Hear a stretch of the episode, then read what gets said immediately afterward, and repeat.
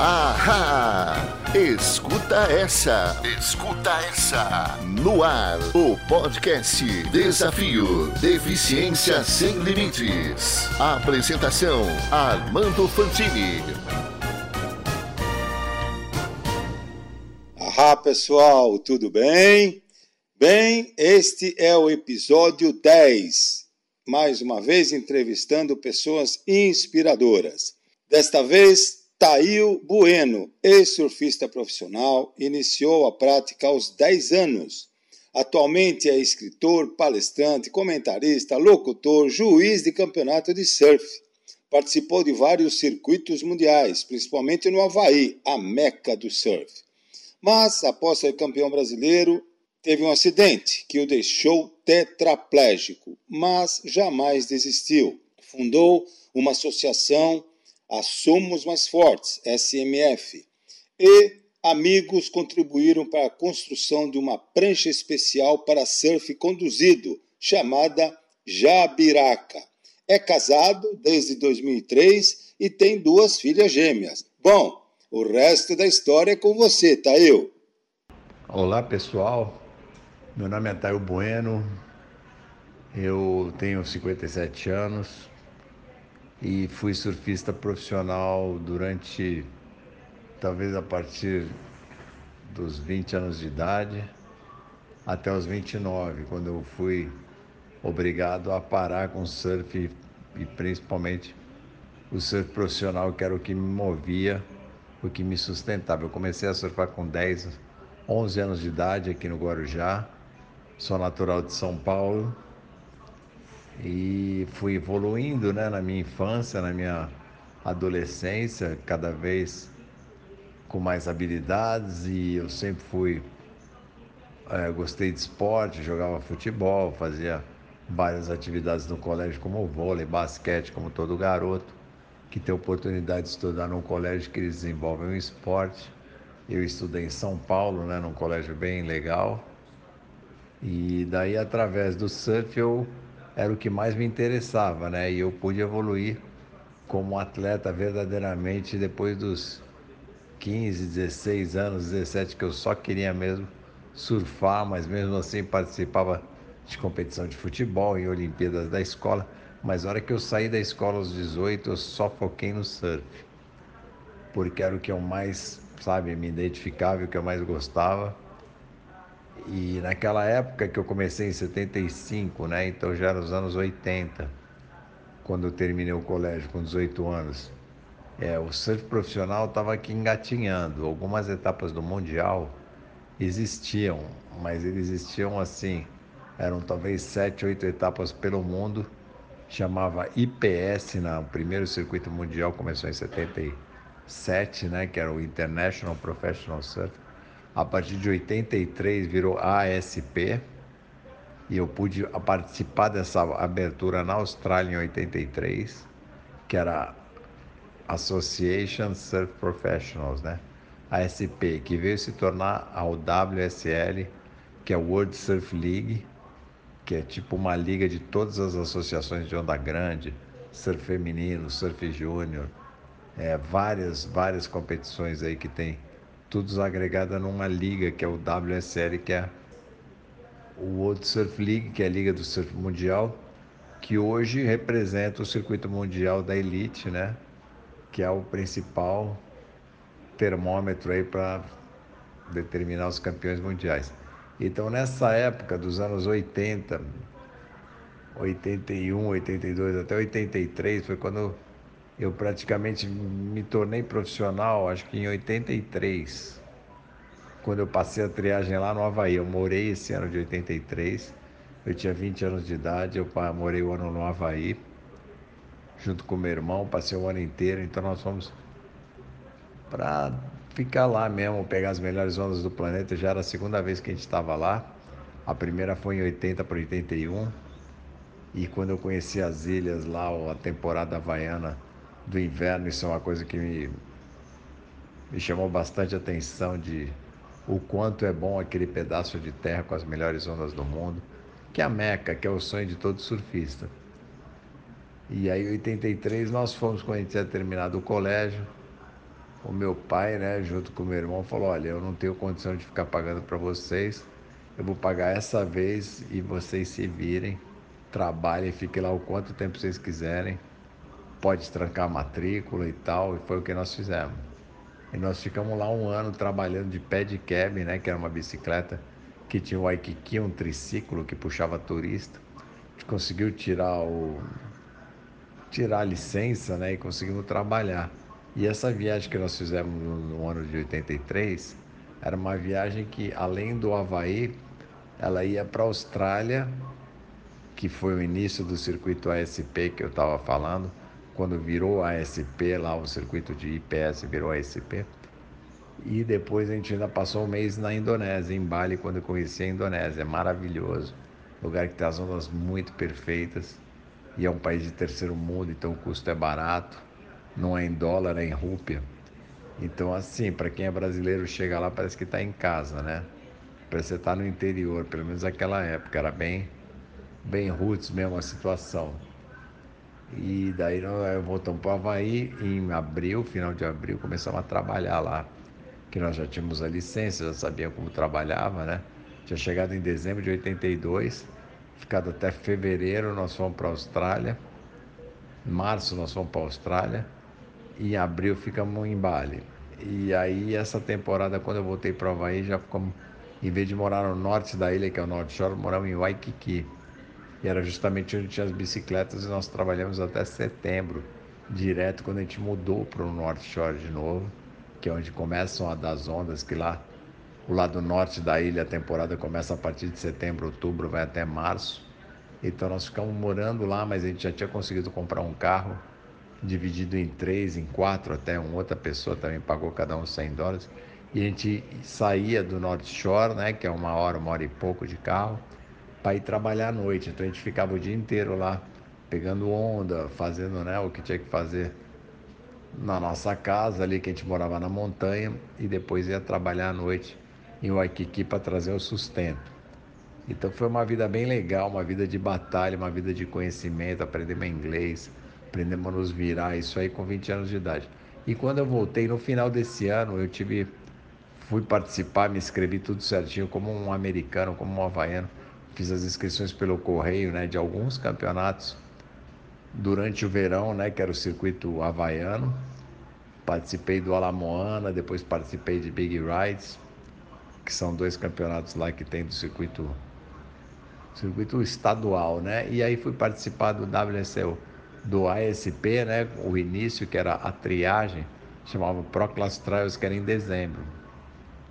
Aí mandei minha inscrição, tudo certinho, paguei e fiquei aguardando o campeonato, que era em Sunset Beach, uma praia super importante, super é, conhecida. E foi quando eu fiquei em sétimo lugar, assim, de entre 130 ou sei lá quantos competidores tinha nessa triagem, né? Eu fiquei em sétimo e os dez primeiros eram convidados a participar tanto do World Cup, né, que era um campeonato principal também ali, da ASP e o do Pipe Master, por eu ter sido um dos únicos brasileiros a, a, passar, a passar essa triagem, eu fui convidado para o Triple Crown quase que inteiro, só não corri o Duke naquela época. E foi uma experiência muito interessante para um garoto de 20 anos que estava lá, e quando eu voltei para o Brasil, eu também estava querendo shapear, porque depois de trabalhar com bicicleta, pé de cab, eu vi que eu não queria trabalhar em nada que não fosse dentro do que eu amava, que era o surf. Então eu comprei uma plana, aprendi mais ou menos a shapear lá no Havaí, né? Tentei, aluguei o lugar e aprendi mais ou menos como é que manobrava a plana, tudo, e consegui fazer uma prancha lá. E nessa eu voltei para o Brasil depois de um ano, um ano e pouco lá, que eu voltei em janeiro, tinha saído em dezembro, fiquei mais de 13 meses fora do Brasil, né? Chegando no Brasil, início de 84, aí as coisas estavam começando, as marcas começando a nascer no Brasil, o surf profissional estava começando a engatinhar, já tinham muitas marcas querendo, né, fazendo umas coisas razoáveis, assim, sem muita qualidade, mas as coisas aconteciam. Tinha algumas surf shops, né, que vendiam essas próprias marcas brasileiras.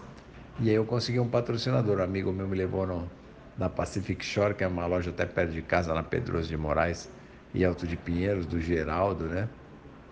O Geraldo Rodrigues, e aí nós arrumei esse patrocínio que era um apoio, e também da marca Stanley, que fazia roupas e me dava calção por mês. E aí eu fazendo prancha, o bom da Pacific Shore que ela viu que eu tinha uma plane e queria fazer prancha, falou, então vamos fabricar prancha aqui. E aí nós montamos uma fabriquinha lá, ele montou uma fabriquinha, então a gente tinha o Glasser, que era o Zeca, né? O do Zeca que até hoje da São Paulo faz o faz os, os glass, né? É um cara bem profissional. Aí tinha o Gui Matos, né? Que hoje é o super arquiteto, que era quem fazia as pinturas da prancha. E tem o Ed Piccolo, que hoje é shaper no Havaí, ele que dava o sand. E eu era o shaper, então a gente fez essa equipe aí, fazia prancha, comecei a fazer prancha por encomenda. E foi um ano muito intenso, porque aí eu ia testar minhas pranchas às vezes durante a semana e ainda estava fazendo faculdade. Tentei fazer direito na PUC, depois eu acabei abandonando. Aí trans, transferi para economia uns anos depois aqui na Baixada, em Santos, mas também tranquei por causa do circuito brasileiro, que começou em 87.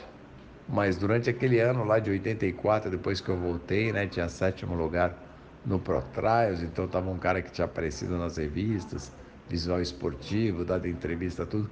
Quando teve o campeonato brasileiro, que eram muito poucos campeonatos, que era o campeonato brasileiro, que era disputado o título em Ubatuba, eu venci 240 competidores.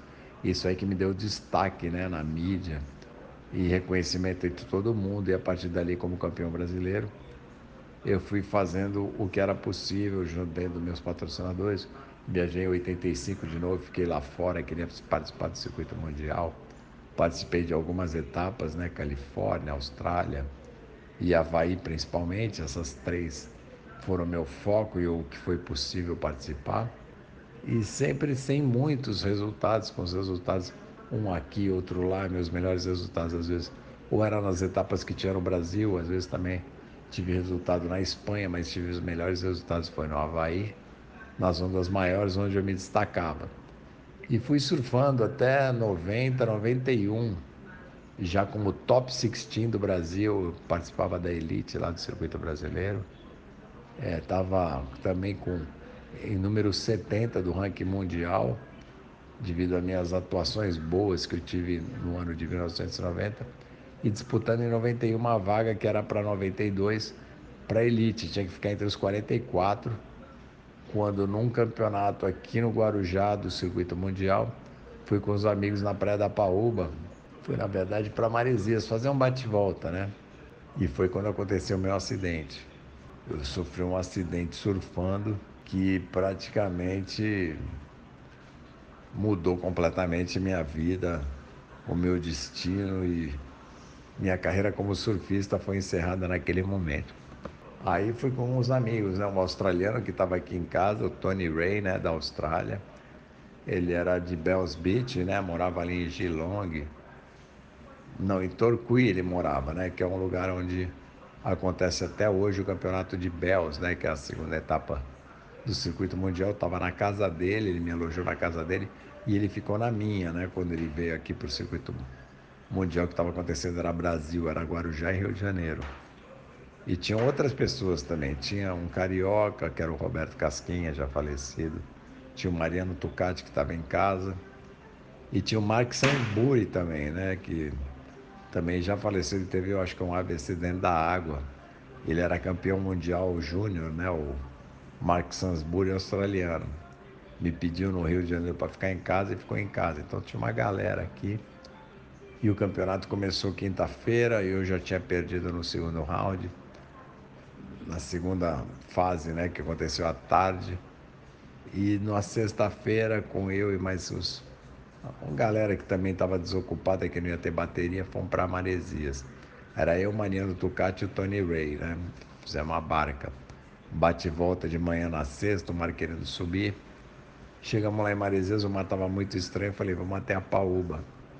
Aí chegamos à próxima praia da Paúba, aconteceu o inesperado. Ninguém queria cair, o mar estava meio estranho, eu caí, né? Falei, ah, vou cair na água, senão a gente vai voltar agora seco, não dá, né? Peguei umas ondas, já tinha pegado até uns tubinhos bons, estava. E o pessoal olhou, cresceu o olho, caiu também, mas o australiano saiu rapidinho. E o Mariano Tucati na hora, né? Na época que ele tinha só 16 anos, Tava lá todo empolgado, pegando onda, e na onda que eu peguei, que eu me acidentei, assim, eu já tava boiando há um tempo, fui com tudo pra onda, meu. Fui pra onda, falei, vai ser um tubo. E é o que eu me lembro, talvez eu lembro de leve ele dando um grito, né? Passando, voltado remando pro fundo, me viu dentro do tubo e uh, gritou. E quando a onda fechou, eu mergulhei, que é uma coisa mais normal do mundo para um surfista, sabe? Não completar um tubo, mergulhar, rolar com a onda. Depois ele levanta, pega a prancha e volta para o fundo. Mas não, dessa hora aí o que aconteceu foi um acidente brabo, que a onda me jogou de cabeça no coral, no, na areia, né? E eu de uma certa maneira, não sei como, porque eu estava desacordado, e não me lembro que fraturei o pescoço. Só que nessa hora ninguém sabia que eu tinha fraturado o pescoço, nem o que estava acontecendo. Acontece que eu desmaiei embaixo d'água, fiquei apagado lá embaixo. Não tinha cordinha, não estava usando cordinha, porque Paúba é um lugar que estava quebrando bem próximo da areia, né? E fiquei boiando. Então, quando o pessoal viu que só apareceu a minha prancha que eu estava ali, o Mariano, que tinha passado a onda, me viu boiando assim, me levantou a cabeça e afundou. Nadou para me socorrer e uma outra pessoa que estava entrando né, na água com bodyboard, os dois, um de, de da beirada para o fundo e o outro do fundo para o raso. Os dois me socorreram, me pegaram, chamaram ajuda, me levaram para a areia eu desacordado, meio que acordando, entendendo que eu estava sendo resgatado, mas sem perceber o que estava acontecendo comigo, me colocaram na areia. Né? Na hora que colocaram na areia, eu falei: Meu Deus do céu, o que está acontecendo? Deitei de barriga para cima, colocaram deitado e eu apaguei geral. E foi uma hora que eu quase morri, velho. De verdade, meu. Quase que eu senti já, meu. Senti meu fora do corpo. Eu me olhei fora do corpo e vi que eu estava flutuando. E vendo um tumulto, vendo meu corpo, alguém me avisou, falou, ó, aquele lá é você, você está aqui fora do teu. A hora que eu olhei aquilo, fiquei super assustado, falei, meu Deus, o que está acontecendo? E era quando estavam tentando me acordar e me chamar, tá aí, tá eu escutava essa voz. E eu falei, eu preciso acordar, eu preciso acordar. E quando eu abri o olho, eu olhei para a cara do Paulo Kid que estava tentando me acordar e me rir. Sabe? Eu falei, meu Deus, eu tava morrendo. Eu falei para ele. Falei, meu, se eu não acordo agora, eu acho que eu já era. Eu pensei assim. Né? E super assustado. Foi nessa hora só que eu senti, quando eu mexi o pescoço, que tinha uma dor muito intensa no pescoço e ao mesmo tempo meu corpo no chão, paralisado. Ou seja, eu perdi ali nessa queda, teve fraturado a cervical, né, do pescoço, eu tinha perdido meus movimentos. E eu e o próprio Paulo Kid, quando eu comentei que eu estava com essa dor no pescoço, falei, meu, que dor é essa? Acho que eu quebrei o pescoço. Ele falou, teve um cara aqui que quebrou o pescoço há dois anos atrás, que é o africano, que é um cara até que estudava fisioterapia aqui, que eu conheço. Ele é, estudou fisioterapia no Guarujá, e no 89, 90 ele sofreu um acidente também na Paoba. Só que a dele não pegou na medula, né? A dele foi é só o osso e ficou um milímetro da medula. Então ele se deu super bem, porque ele acabou sendo operado por um ortopedista e voltou a andar tudo normal. Mas o meu tive uma lesão séria mesmo.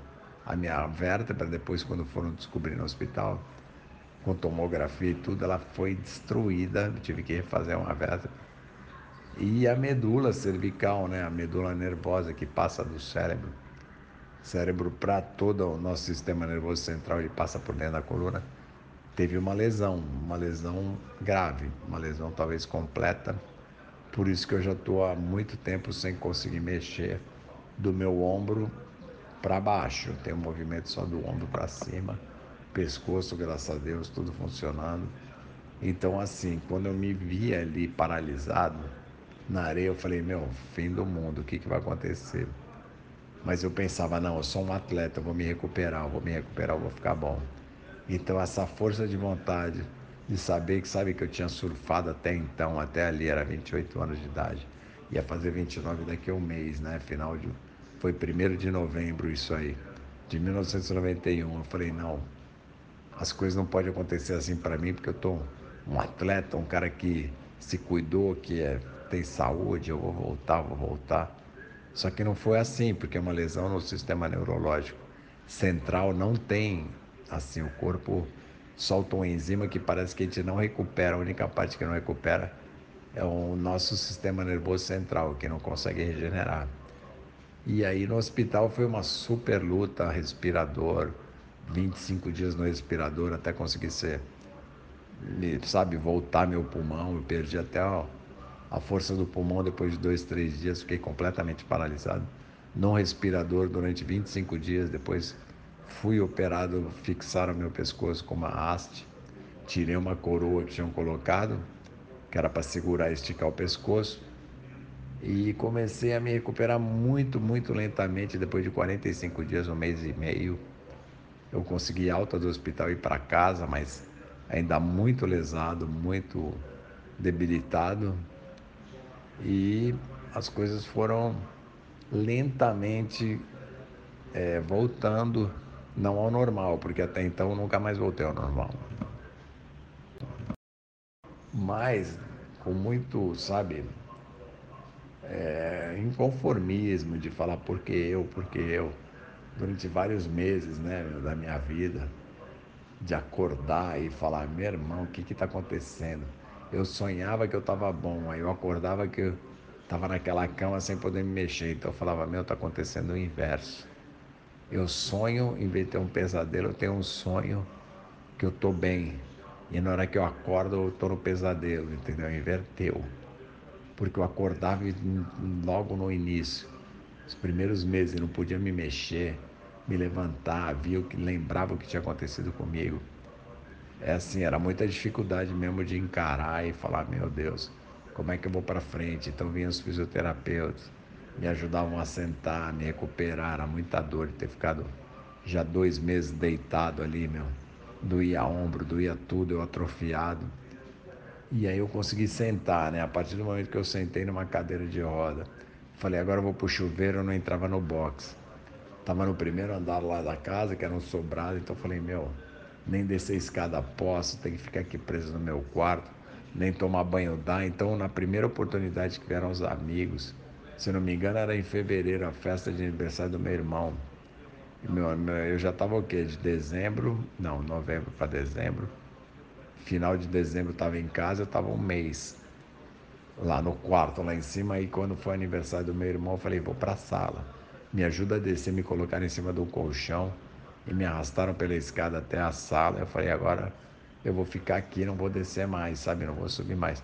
Vou ficar morando na sala. Aí adaptar a sala como um quarto, porque eu podia pelo menos sair, estar tá num jardinzinho, tomar um sol e tomava uma ducha, que era essa que era ali que eu vivia, né? Meu poder sair do da minha cama ali, pelo amor de Deus, ir lá para E uma mínima luz que você toma do sol, um pássaro que você vê cantando do teu lado, eu dava muito valor para tudo isso.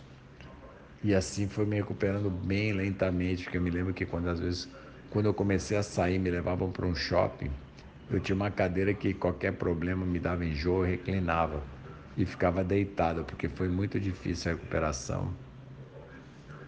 E assim se fica muito vulnerável, muito, sabe, fragilizado. E aí a força vai voltando.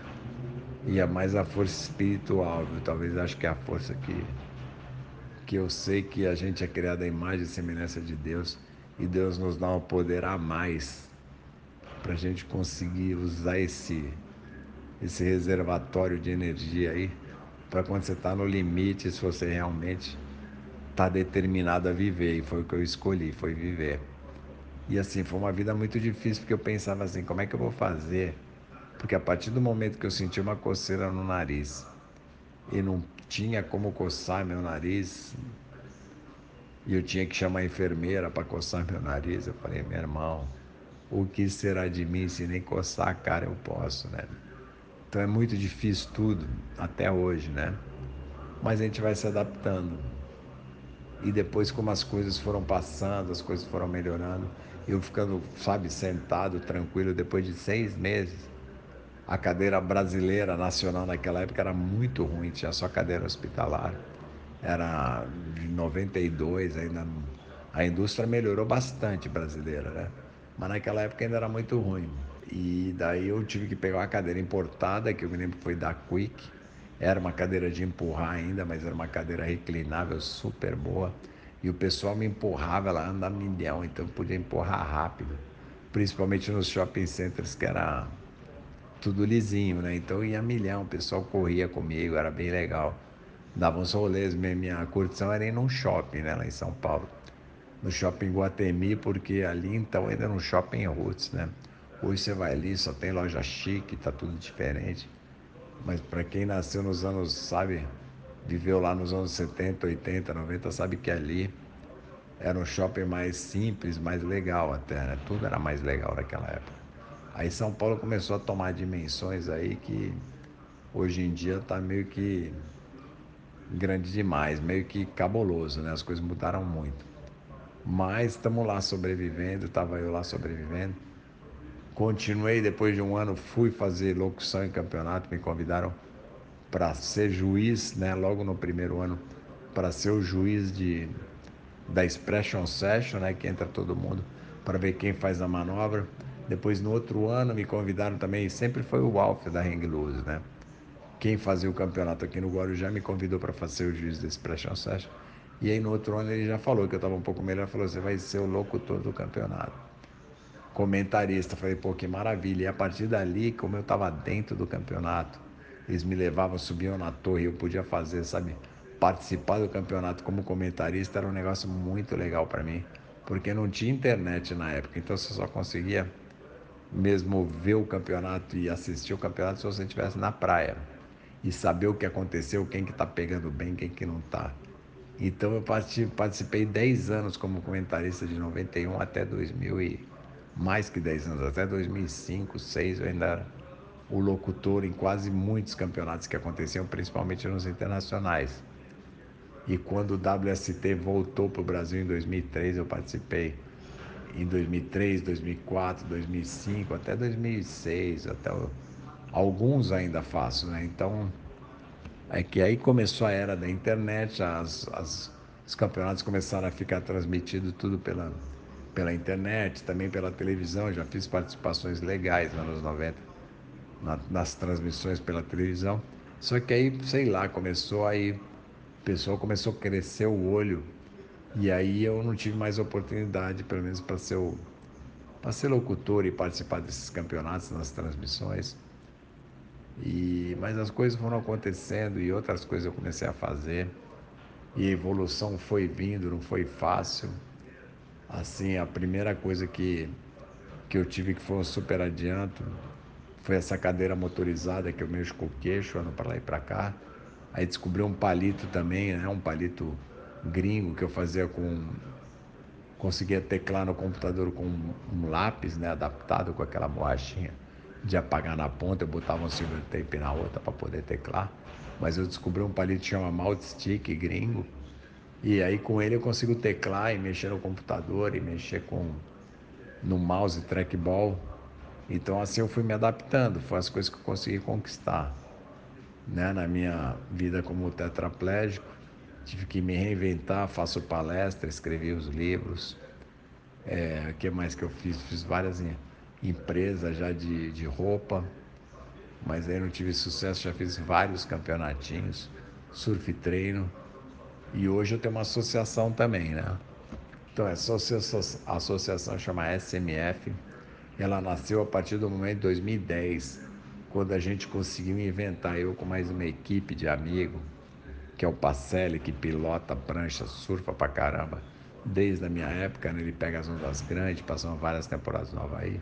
O Jorge Pacelli, ele levava o filhote dele, recém-nascido, num bebê conforto no bico do, do stand-up dele. E ele falou: Bom, se a gente fizer tudo maior, dá para levar o Tail. E junto com o Neco, que é o shaper, a gente desenvolveu essa jabiraca, que é uma prancha de 13 pés, bem maior, bem mais larga mais grossa, que a princípio a gente pensou que é o Jorge pilotando e eu sentado ali, mas como era muito pesado, o Neco vai atrás também, então a gente é uma prancha que vão um surf conduzido, pode ir a pessoa, né, ou tetraplégico, ou o que for, vai na cadeirinha sentadinho, bem confortável, que a gente bolou. E vai o piloto, vai o Pacélio, pode ser outro que a gente já treinou também, o Rod, o Cebola, o Molinha, pilotando a prancha stand-up e vai um outro como o, o Leme, né? O que também ajuda na remada lá atrás, vai deitado. Então essa é a nossa tripulação que dropa a onda e pega a onda, a gente não acredita. E eu voltei a pegar onda em 2010 e foi muito emocionante, tudo muito bom. foi a maior emoção, né? E depois disso, esse sentimento resgatado, a gente fez essa associação para poder compartilhar esse sentimento. O esporte, a oportunidade de dar para quem está numa cadeira de roda, quem nunca sentiu, sabe, esse sentimento, poder ir para o mar. Então nós temos esse surf para todos, que é um projeto. Agora a gente vai fazer, se Deus quiser, uns caminhos projetos aí é, com lei de incentivo ao esporte para poder fazer isso bem consistentemente e vão para cima. A vida não é fácil, eu tive várias adaptações, tive várias ajudas aí, meus amigos sempre tiveram presente, tanto ajudar fisicamente, às vezes para dar oportunidade, sabe, profissionalmente, como escrever em revista, como fazer as palestras, às vezes já me ajudaram até com doação na cadeira, né? Porque também é muito caro essas cadeiras. Então eu, sou um cara grato por as amizades que eu tenho, sabe? O saber que Deus abre as portas para mim também, olha por mim, colocou a Diana na minha vida, que é minha esposa. E, pô, graças a Deus, sabe, ela apareceu na minha vida. E ela era bem mais nova, isso foi em 2003, 2004. E a gente em 2007 conseguiu engravidar, né? Ela engravidou e eu junto. E hoje eu sou papai de Mariana Isabela das Gêmeas, que agora em 2020, agosto, vai fazer, vão fazer dois aninhos de idade, então é uma alegria, sabe, ter uma família, mesmo tetraplégico, que a gente olha às vezes no começo e fala, o que, que eu vou fazer da minha vida se eu não coço minha cara? Eu acho que foram muitas conquistas a partir, sabe, de uma de uma esperança que eu falei, cadê a esperança? Como é que eu vou viver? Sabe? E conseguir chegar até aqui ainda com duas filhotinhas casado e com algumas ainda com sonhos e com projetos na cabeça. Eu acho que é assim, a gente não pode desistir nunca, jamais dos nossos sonhos, mesmo que pareça ser talvez impossível de ser realizado, porque a partir do momento que você está paralisado do ombro para baixo, só mexe, sabe, o pescoço e a cabeça, fala, o que, que eu vou fazer da minha vida se nem andar eu posso, se nem me coçar eu posso. E, no entanto, eu estou podendo muitas coisas. E estou conquistando muitas coisas. Às vezes eu faço palestra e cobro uma grana, não acredito. Às vezes, sabe, eu tenho esse projeto que acontece e dá maior realização pessoal. Às vezes eu faço um campeonato de surf, um surf treino e vejo a garotadinha com brilho no olho competindo, é a coisa mais linda do mundo, porque me colocam na posição. Às vezes eu vou participar de um campeonato como locutor, às vezes eu vou participar de uma, de uma transmissão na TV. Então são tantas coisas que eu posso fazer ainda. Às vezes eu escrevo um livro, faço o lançamento do livro. Então foram muitas coisas que foram acontecendo. Com o meu próprio casamento, foi a coisa mais emocionante do mundo. O nascimento das minhas filhas.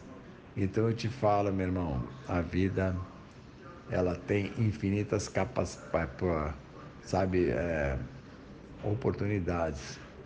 A gente agora com essa pandemia não está fácil. A gente está entrando numa crise financeira que vai ser muito difícil, todo mundo perdendo emprego, todo mundo perdendo renda. Nós temos que nos reinventar cada vez mais, sabe, pedir força para Deus, é, desenvolver a simpatia esse amor ao próximo, tolerância, porque a gente sabe que se tem que estar tá todo mundo bem para estar tá todo mundo bem. Não adianta você querer ser egoísta e você se dar bem e o mundo tá mal porque as coisas não vão funcionar. Então a gente tem que pensar nos outros.